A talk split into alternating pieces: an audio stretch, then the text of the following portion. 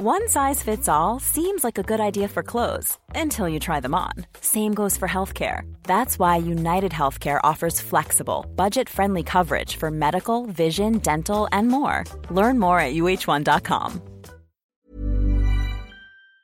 Les amis, bienvenue. J'espère que vous allez tous très bien, très content de vous retrouver pour ce nouvel épisode de Côté Mondial. Et pour conclure, pour célébrer l'aboutissement de cette phase de groupe fantastique, je vous propose mon 11 des groupes. On est samedi matin, le réveil a été assez rude à 5h45, mais c'est pour la bonne cause, c'est pour parler de tous ces joueurs qui nous ont fait rêver, ont procuré tellement d'émotions sur cette phase de groupe absolument extraordinaire.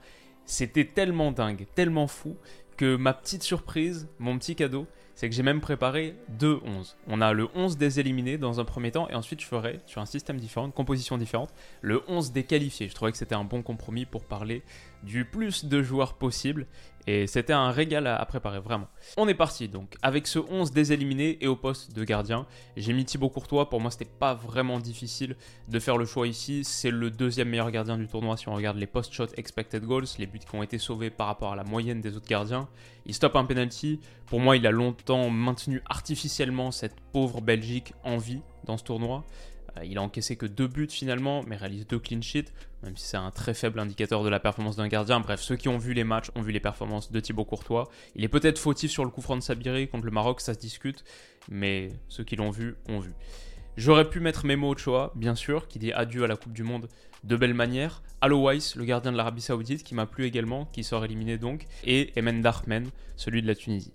Au poste de latéral gauche ensuite, pas très difficile, Alfonso Davies, le but le plus rapide de cette Coupe du Monde, le premier but de l'histoire du Canada en Coupe du Monde, mais même au-delà de ça, au-delà de ce premier but marqué contre la Croatie, son tournoi sur la phase offensive, il a été quasiment dans toutes les zones, a tellement tellement apporté, défensivement des retours spectaculaires, un sur Zivkovic que je vous avais détaillé en image en screenshot, ouais, le tournoi d'Alfonso Davies, pareil, on pourrait parler de plein de stats et je vais le faire pour certains joueurs, mais grosso modo, je pars du principe que vous avez vu une bonne partie des matchs et si vous les avez vus, je pense que vous êtes d'accord avec moi, lui a fait son job malgré la sortie prématurée du Canada. Bon, lui mérite totalement sa place dans le 11 des éliminés. J'aurais pu parler de Pervis Estupinian aussi qui était un cran plus haut, bah, comme Alfonso Davies avec le Canada en fait, c'était rarement un latéral gauche pur, souvent un peu piston, mais Pervis Estupinian avec l'Équateur, c'était vraiment pas mal. Top 3, top 4 des joueurs équatoriens sur cette Coupe du Monde. Sur les défenseurs centraux, Antonio Rudiger, je pense que parmi les Allemands, c'est sans doute un de ceux qui a le plus surnagé, un des seuls Allemands au niveau. Et mon deuxième défenseur central, c'est Montassar Talbi de la Tunisie, que j'ai trouvé vraiment top. Tunisie extrêmement solide finalement, qui sort du tournoi en ayant encaissé un seul petit but contre l'Australie, qui a tenu tête au Danemark, battu la France 1-0. Bah, il y est pour beaucoup dans ses performances, beaucoup aimé. Le tournoi du Lorientais, Montassar Talbi. Latéral droit, Zivkovic, Andrei Zivkovic, euh, deux passes décisives pour lui sur cette Coupe du Monde, mais grosso modo une belle activité. Après, c'était plus sur un rôle de piston. C'est peut-être un de ceux qui se discutent sur son positionnement. Là, j'ai fait un 4-2-2-2 en gros. Mais lui, il était généralement plus haut. Ça reste un joueur plutôt offensif. Défensivement, c'était pas le top top, mais je trouve que ce poste de latéral droit pur sur le 11 des éliminés, c'est peut-être là que ça se discute le plus. On aurait pu parler de Kimmich, c'est vrai, parce qu'il a joué latéral droit sur le dernier match. Euh, ok, pourquoi pas. Alors, Alidou Seydou, j'ai bien aimé du Ghana. C'est peut-être avec lui que la concurrence était la plus vive pour moi, notamment ce dernier match contre l'Uruguay, même s'il perd 2-0. Euh, grosso modo, Seydou sur, euh, sur le flanc droit pour le Ghana, ça m'a bien plu. Et j'ai aussi hésité avec Rezayan, l'Iranien. Mais voilà, on récompense les deux passes décisives de Zivkovic. Il y a plusieurs qui peuvent y prétendre, évidemment. Au poste de milieu centraux, deux milieux centraux. Le premier, Moïse Caicedo. Je pense que c'est évident, énorme activité avec l'Équateur, surtout sur les deux premiers matchs. Il était monumental. En plus, il marque un but. 4 buts pour l'Équateur, 3 pour Ener Valencia, 1 pour lui. Peut-être Jackson Mendes aurait mérité une place également. Le truc, c'est qu'il était forfait sur le dernier match, ou suspendu. En tout cas, il n'a pas pu jouer la troisième rencontre, alors que Caicedo, il me semble, a joué les 270 minutes avec l'Équateur. Énorme activité. Euh, j'aurais bien aimé mettre la paire avec Jackson Mendes, mais voilà, pas possible. Celui que j'ai inclus, du coup, bon, lui mérite totalement aussi sa place dans ce duo, c'est Laidouni, le Tunisien, euh, qui a été top si on parle d'activité, de disponibilité, de gros volume et de la performance des Tunisiens qui finalement sortent de la Coupe du Monde avec 4 points, comme je disais tout à l'heure pour Montassar Talbi, un seul but encaissé. Bon, lui est peut-être euh, le joueur phare de cette Tunisie ou en tout cas dans le top 3, il a été assez spectaculaire. Euh, j'aurais pu parler de Cano aussi avec l'Arabie Saoudite, je sais pas si ça vous parle, mais moi j'ai bien aimé son tournoi. Sur certaines phases, on l'a vu, gros volume de course, Qualité technique aussi, élimination, dribble, les grandes grandes jambes, un peu Paul Pogba dans le registre tentaculaire, même si beaucoup moins créatif évidemment, mais pas mal de projections aussi, course vers l'avant. Euh, Hervé Renard l'avait bien aimé dans le match contre l'Argentine, à la mi-temps il le distingue particulièrement. Ouais, euh, Mohamed Kano de l'Arabie Saoudite, j'ai bien aimé, pas suffisamment sans doute pour être dans le 11, mais petite mention complémentaire pour lui. Alors, 4-2-2-2, ça veut dire que j'ai mis deux ailiers un peu milieu offensif centraux, deux joueurs créatifs sur les côtés. Le premier, c'est bien sûr Jamal Moussiala sur ce poste d'ailier slash euh, joueur offensif gauche, très très polyvalent. Jamal Moussiala, c'est peut-être le gars auquel on pense en premier quand on doit faire un 11 des éliminés. Il a constamment créé avec l'Allemagne. Il est le deuxième joueur du tournoi avec le plus de shot created actions, juste derrière Kylian Mbappé. Il est le deuxième avec le plus de tirs, le troisième en passe clé. Euh, juste l'impression visuelle de Jamal Moussiala, on l'a vu constamment, constamment amener le danger. Il lui a manqué la finition, ça c'est sûr, mais il a tellement créé en amont, il a tellement surnagé dans le marasme allemand. Si tout va bien, on se souviendra de ce mondial comme étant la première Coupe du Monde de Jamal Moussiala qui s'est interrompue assez tôt, mais où il avait déjà montré beaucoup de promesses pour un gars, rappelons-le, qui a seulement 19 ans et qui a quasiment porté l'Allemagne à lui tout seul sur certaines parties des rencontres. Donc ça c'est pour Jamal Moussiala, il y avait aussi une stat de l'athlétique que je voulais vous montrer qu'ils ont sorti sur le plus de dribbles réussis de la Coupe du Monde 2022, équipe par équipe. Le Canada est tout en haut, je pense que Davies, Buchanan sur les côtés ont bien contribué à ce total. La France, l'Angleterre, Sénégal, mais c'était juste pour montrer si on fait le top 10 des nations qui ont réussi le plus de dribbles, Jamal Moussiala, nation à lui tout seul, est dixième, un peu comme quand on fait le, classement des PIB, que la Californie est genre 7 ou 8 ou 9 ou peu importe. Bah voilà, notre ami Jamal Moussiala a réussi un nombre de dribbles quasiment 20 sur l'ensemble du tournoi, c'est assez extraordinaire. Petite mention complémentaire quand même pour Aldo Sari, le Saoudien, qui en plus marque un des gros buts de la compétition contre l'Argentine, etc. Mais voilà, je pense que Moussiala mérite largement sa place. Et avant de passer à notre prochain prochain qui est un joueur extraordinaire sur les milieux créatifs qui ont apporté énormément, qui ont porté leur équipe. Vous voyez sans doute de qui je parle, c'est évidemment Mohamed Koudous, qui a fait trois matchs de haute volée, qui marque deux buts, qui a tellement, tellement créé, tellement amené. C'est peut-être la révélation du tournoi de ces phases de groupe, bien sûr, quand on suit le foot, euh, moi qui vis à Amsterdam, etc. Bon, on connaît bien Mohamed Koudous, mais je pense que pour le grand public, et pour un gars qui évolue en dehors des cinq championnats majeurs en plus, c'était un moment de très très forte exposition pour lui. Et malheureusement, il ne devrait pas rester beaucoup plus longtemps à l'Ajax. Je pense qu'on le verra très vite en Première Ligue, en Espagne. On verra. Mohamed Koudous, très très gros tournoi pour lui. On aurait pu parler aussi de Golizadeh, l'Iranien. Plusieurs Iraniens qui sont dans ma liste complémentaire. Rezayan, Golizadeh, peut-être un autre. Oui, un autre. Voilà, en amont de ce tournoi, on pensait beaucoup à la paire Azmoun Taremi. Et ils se sont distingués dans une certaine mesure. Mais Golizadeh, c'était un petit peu plus la surprise. Et je trouve qu'il a beaucoup apporté. Voilà, petite mention complémentaire également pour lui. Mais Moussiala et Koudous, c'est à peu près imbattable. Pareil pour mes deux avant-centres, j'ai pas beaucoup hésité. Le premier, Ener Valencia, qui finit donc co-meilleur buteur du tournoi pour l'instant, a inscrit 3 des 4 buts de cet Équateur, aurait pu avoir un triplé à la mi-temps sur le match d'ouverture, ce qui aurait été totalement dingue. Euh, il y en a un qui est refusé pour hors-jeu, de pas grand-chose, c'est un petit peu discutable. Mais voilà, Ener Valencia, pour moi, c'est celui qui ouvre cette Coupe du Monde. On se souviendra toujours de cette Coupe du Monde comme étant en partie celle d'Ener Valencia, parce que ce match d'ouverture si particulier, cette célébration un peu iconique. Et ce dont il faut se souvenir, c'est qu'il a joué quasiment deux tiers du tournoi sur une seule jambe. Il se blesse au genou en fin de match contre le Qatar. On se dit, il va jamais revenir. Ça a l'air d'être une blessure assez grave. Je sais pas s'il a joué sous infiltration, comment il a fait. On verra s'il va tout de suite reprendre la saison dans les jours et les semaines qui viennent. À mon avis, il va être out et écarté pendant un moment. Mais ouais, force, courage, résilience, le tournoi d'Ener Valencia est assez merveilleux. Et du coup, mon deuxième buteur, peut-être ça se discute un peu plus, mais j'ai voulu distinguer Vincent Aboubakar. Finalement, il finit cette Coupe du Monde avec deux buts et une passe décisive en une seule titularisation. Son entrée contre la Serbie change tout. En plus, il est inscrit un but assez merveilleux. Il était déjà excellent à la Coupe d'Afrique des Nations. C'est un des joueurs que j'ai le plus cité quand on avait couvert ce tournoi bah, à l'époque, en début d'année finalement. C'est lui aussi qui amène au Cameroun ses 4 points de ce mondial. Une victoire de prestige contre le Brésil hier. Quand on se souvient des difficultés que le Cameroun a rencontrées à la finition contre la Suisse sur le match d'ouverture, finalement cette rencontre qui leur coûte si cher, bah, c'est sans doute le grand échec de Rigobertson de l'avoir pas titularisé plus tôt, de l'avoir fait entrer juste 30 minutes à la fin contre la Serbie et enfin donc titularisé contre le Brésil avec le brassard de capitaine en plus. Donc il a fait le tournoi un peu, euh, il est arrivé trop tardivement peut-être pour ce Cameroun.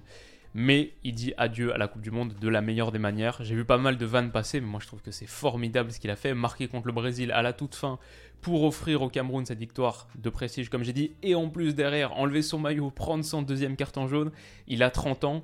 Mon avis, c'est que c'était sa dernière Coupe du Monde.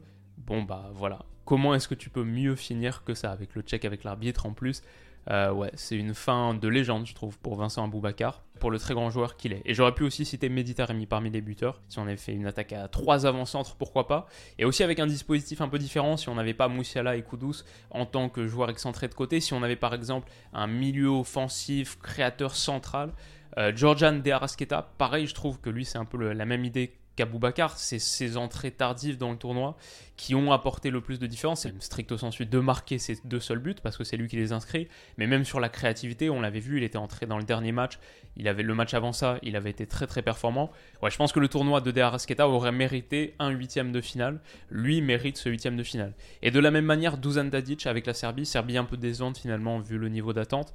Voilà, deux joueurs un peu plus 10, euh, milieu offensif, créateur, à la baguette, qui n'ont pas vraiment leur place dans cette formation, et sans doute dans ce 11, mais si on avait fait quelque chose de différent, ouais, Tadic, Derasqueta auraient sans doute mérité leur place. Mais moi, je trouve que ça fait déjà un beau 4-2-2-2 pour ce 11 des éliminés. On passe maintenant au 11 des qualifiés, en 3-4-1-2. En fait, le truc un peu spécial ici, c'est que pour moi, il y avait vraiment, vraiment trois défenseurs centraux à inclure. Je suis d'abord parti de là. Mais d'abord le gardien, Chesney, je pense que c'est évident. C'est le meilleur gardien du tournoi quand on regarde les post-shot expected goals. Il sauve deux penalties. Pour moi, il réalise la parade du tournoi, son magnifique double arrêt. le penalty contre l'Arabie Saoudite. On aurait pu parler d'Andris Nopert, qui, moi, je trouve, fait un bon tournoi avec les Pays-Bas, mais il est en dessous de Chesney. Et une petite mention pour Gonda, le gardien japonais. Les deux, donc Nopert et Gonda, continuent la compétition et ont livré plutôt de belles performances dans leur but. Voici pour le gardien, le premier défenseur central, Romain Saïs, sans l'ombre d'un doute, capitaine de ce Maroc, rock. Euh, le Maroc encaisse un seul but sur ses trois matchs de phase de groupe. Le but, c'est un but contre son camp de Naïef Aguer. C'est peut-être ça qui lui fait perdre sa place dans ce 11 parce que Saïs Aguer, c'est une paire avant tout. Mais Romain Saïs, le tournoi qu'il a fait, le tournoi qu'il est en train de faire, est assez fantastique. Évidemment, évidemment, lui, on allait le mettre dans le 11. Comme Josko Gvardiol, euh, son match contre la Belgique, c'est une des grandes performances de Coupe du Monde pour un défenseur central absolument extraordinaire. De partout, même à la création, même à la passe, même sur les dribbles, les percussions, les montées de balles. Techniquement, c'est un défenseur central qui amène offensivement, mais sur la protection de surface. Bref, le match de Gvardiol et le tournoi de Gvardiol, les trois matchs de phase de groupe de Gvardiol, au sein de cette défense croate, sont de très très haut niveau. Donc lui aussi méritait sa place. Et le troisième, vous en doutez peut-être, Khalidou Koulibaly. Si le Sénégal se qualifie, c'est en bonne partie grâce à lui. Le voilà récompensé de son trophée d'homme du match. Je pense que c'est contre l'Équateur, où en plus de livrer une grande rencontre, il marque le but décisif, il marque le but de la qualification qui permet au Sénégal d'accéder au prochain tour, qui permet au Sénégal de ne pas douter dans une rencontre où ils viennent de se faire égaliser. Donc euh, ouais, Khalidou Koulibaly, c'était assez évident. On aurait pu parler d'Harry Maguire, qui fait pour l'instant un bon tournoi, contre toute attente, et d'Harry Soutar, l'Australien, qui lui aussi, si on parle de protection de surface, euh, notamment ce match contre la Tunisie, où l'Australie accroche ses 3 points, c'est costaud. Et pour le gars de 2m01, bon, on n'a toujours pas vu de but de lui sur corner, mais ça peut arriver, comme vous le savez. C'est un truc que je previewais quand on faisait France-Australie. Ça peut arriver. Harry Soutar, beau tournoi pour lui aussi. Alors, du coup, ce 3-4-1-2, il nous force à avoir des pistons. Et peut-être que le choix le plus contestable, c'est celui de Théo Hernandez, qui a réalisé beaucoup de bonnes choses offensivement. Il a une ou deux passes décisives. Son entrée à la sortie de Lucas Hernandez, peut-être change le destin du tournoi français. Il a fait beaucoup, beaucoup de bien. Maintenant, défensivement, il y a eu aussi des erreurs. Je dirais pas du tout que c'est un tournoi irréprochable, parfait. Alors, j'ai eu une petite frayeur ce matin en cherchant des images du coup pour cette vidéo. Apparemment, il s'est blessé à l'entraînement il y a quelques heures, là, hier soir. Dites-moi que c'est pas vrai. La France en a tellement besoin. Et quand on regarde les pistons gauche sur ce tournoi, les latéraux gauche qui se sont qualifiés donc pour les huitièmes de finale, ok, je pense que lui se distingue clairement, mais il bénéficie aussi peut-être du système euh, qu'on a choisi. Bon, ça se discute. De l'autre côté, Ashraf Hakimi, c'est un peu la même chose, mais quand même pas. Il a le plus grand nombre de tacles réussis du tournoi.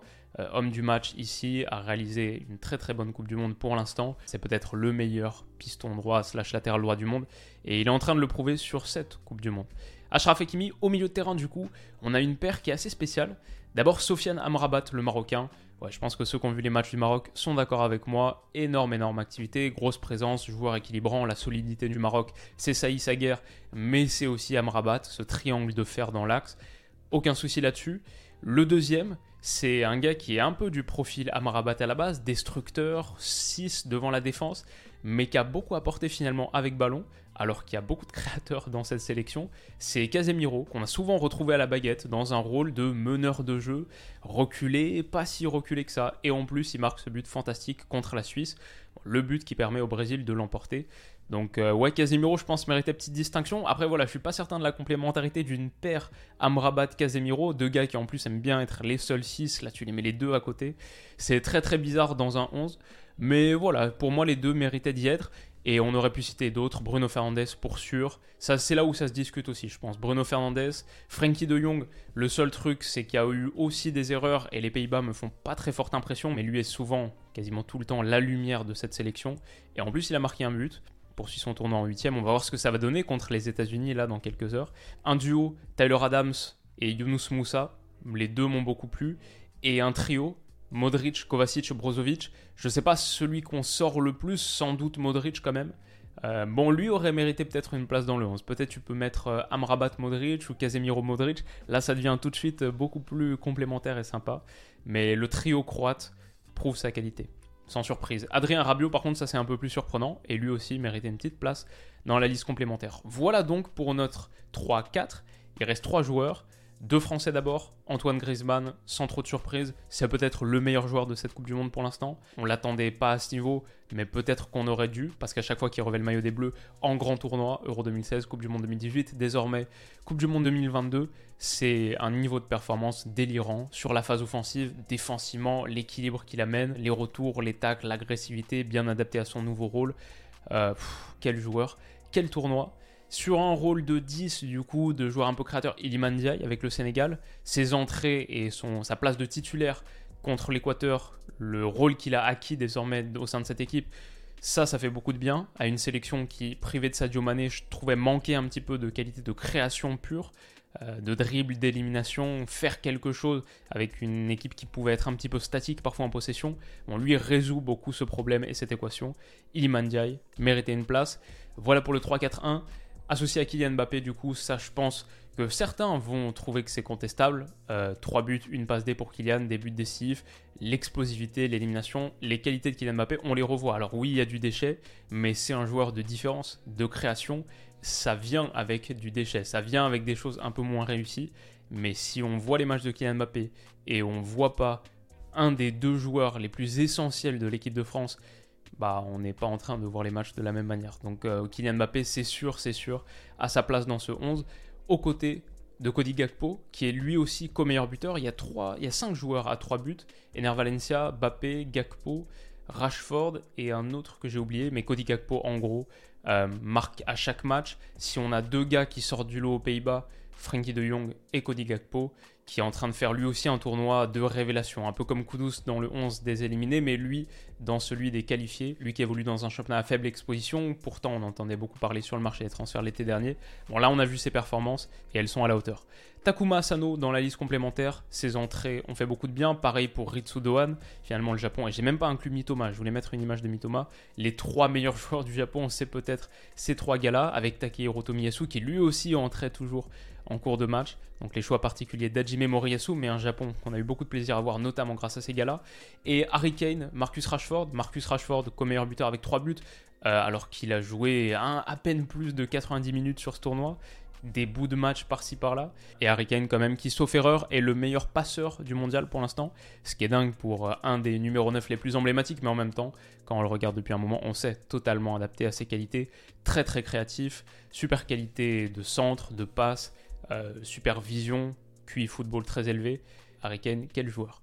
Voilà, je pense que ça conclut notre 11 déqualifié. On a celui des éliminés, on a désormais celui des qualifiés. Dites-moi en commentaire qui vous, vous auriez mis. Il y a plein de choix dont on peut discuter, plein de joueurs qui méritaient d'y être. Déjà là, j'étais content de pouvoir citer, je pense au final, quasiment une cinquantaine de noms, 40 noms, un truc comme ça. Mais il y en a sans doute 40 autres qui mérite un petit mot. Dites-moi tout ça en commentaire. Et voilà, pour ce 11, on se retrouve dans quelques heures à peine pour ma preview des huitièmes de finale. Ce réveil matinal permet d'avoir assez de temps pour enchaîner sur une seconde vidéo. Et derrière, Pays-Bas, États-Unis à 16h, Argentine, Australie à 20h. Je ne sais pas encore si on fera deux vidéos, une par match ou une à la fin pour récapituler les deux, peut-être en fonction de ce qui se passe. Mais voilà, cette vidéo c'était pour conclure la phase de groupe. Maintenant, les choses sérieuses commencent. Et si c'est ne serait-ce que la moitié de l'intensité et de la folie qu'on a vécu en groupe, ce sera tout de suite une des plus grandes Coupes du Monde de l'histoire. C'est déjà pas loin de l'être. Merci à vous d'avoir regardé cette vidéo. Rendez-vous très vite pour la prochaine. Prenez soin de vous et de vos proches. Et à tout à l'heure. Bisous.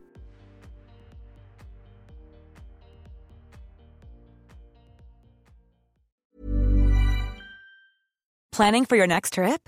Elevate your travel style with Quince. Quince has all the jet setting essentials you'll want for your next getaway, like European linen, premium luggage options, buttery soft Italian leather bags, and so much more. And is all priced at 50 to 80% less than similar brands. Plus, Quince only works with factories that use safe and ethical manufacturing practices. Pack your bags with high-quality essentials you'll be wearing for vacations to come with Quince. Go to quince.com slash pack for free shipping and 365-day returns.